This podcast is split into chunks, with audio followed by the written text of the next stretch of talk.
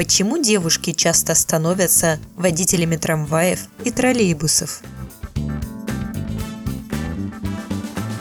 Российское законодательство не разделяет права граждан на управление транспортным средством в зависимости от пола. Нужно лишь получить медицинскую справку и водительские права.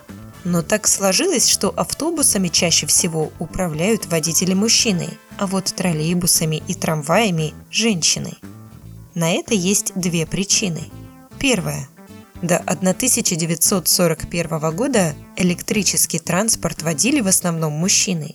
Но с началом Великой Отечественной войны многие из них ушли на фронт, и женщины взяли эту задачу на себя.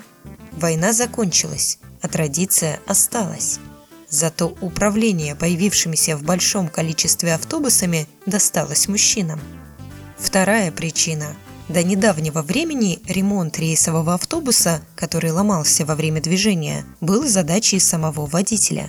Женщинам в одиночку не всегда под силу поменять огромное колесо или починить мотор. Поэтому они предпочитали садиться за руль пассажирского электрического транспорта. Ведь в случае серьезной поломки трамваи и троллейбусы ремонтируют специалисты, которые прибывают на место в течение нескольких минут. Thank you.